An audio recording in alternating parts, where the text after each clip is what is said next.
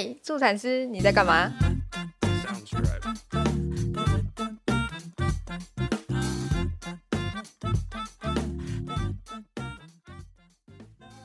嗨大家好。嗯 大家好，第一次录影录音，那。要先自我介绍。好啊，张你先好，那啊，小爱你先。嗨，大家好，我是小爱。那我目前在呃台北的诊所妇产科诊所当专职的全职助产师。那凯琳呢？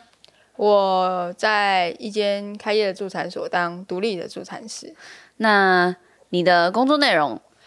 嗯，主要就是接生啊、孕产的孕孕产妇的孕产期的照护，包括从怀孕期到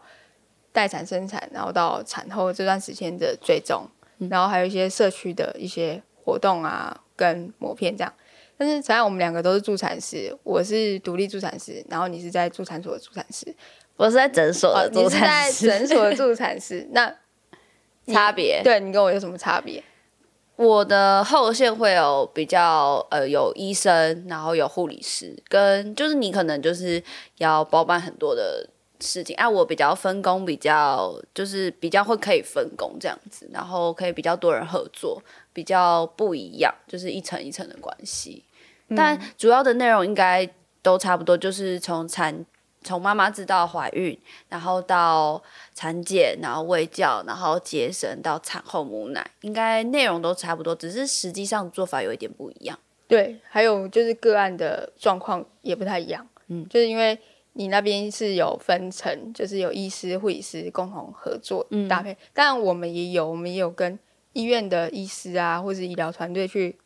类似有点类合作、类共照这样的模式，但是我们主要的在接生、居家接生这一块，就是我们独立的作业，所以我们的个案状况也会比较单纯一点，比较不会有医疗上的需求，或者说医疗上的状况。啊，如果有医疗上的状况，然后需要我们，就会变成是跟医院端那边去做配合。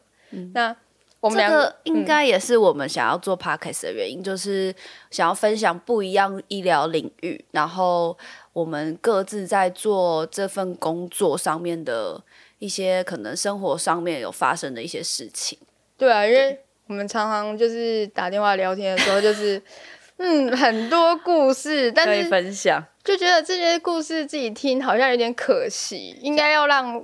妈妈或是爸爸们知道一些，其实他们日常生活应该也有一些可以透过我们去传达该注意的事项啊，或是说学习一些新知识，或是对我们这个角色，因为很多人听到助产师，可能都觉得哇，我们是不是呃国宝级？我们是不是很资深？但其实现在有些新生代，像我们不敢说我们是很新，可能中生代，就是中生代助产师到底在干嘛？然后也是因为我们的年纪，身边很多亲朋好友都在生产啊，或是怀孕这件事，所以很多人也会想问我们说我们的工作在干嘛，然后我们可以怎么辅助他们？所以我们也想通过这个平台，就是也分享给我们平常卫教的内容，这样子。对，对，呃，才你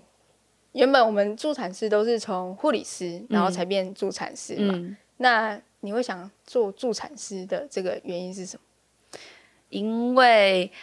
我觉得迎接生命这个感觉很喜悦，不管是迎接一个喜悦的东西，就是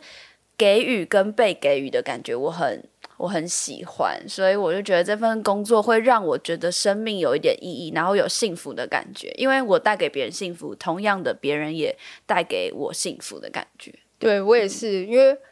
我觉得就是生小孩这件事情是女人一生中很独有的事件，就是也是数一数二的大事件。嗯然后我们可以从护理师变成助产师的角色，去专属的去服务他们，是一件不要说服务啊，就是说照护啊、陪伴陪伴啊、支持啊，或者是说帮他们把关他们生命中很重要的安全健康状态。这件事情是而且很神奇、很神圣的一件事对情。对对对对对对，所以就觉得说，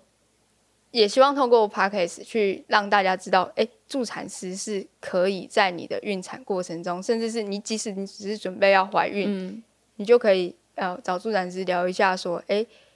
我生小孩这件事情，我可以怎么准备起？最起码的从嗯心态上就不要那么紧张，不要觉得哦生小孩就是很可怕啊，要吃全餐啊。即便吃全餐，嗯，我们也是有妈妈是吃全餐吃的很很幸福吗？那 个很富，就是他有自己的父权啊，知道他自己在干嘛。对你前年不是说，就是有一个妈妈她吃了全餐，结果下。没几分钟，她说，她还说下一台还可以尝试自然产吗？对对对，所以是不一样的生产经验。这也是我们透过这个平台想要跟大家分享，就是让大家知道你们在怀孕过程中不孤单，有另外一个选择，我们可以陪伴你。对，所以接下来的 p a c k a g e 内容就会分享助产师在呃工作上的内容有哪些，然后照顾的一些故事。对小故事，然后还有我们聊天内容，还有一些些我们私底下的生活，哦，大概是这样，希望可以播出来。对，好，那就这集就先这样喽，拜拜。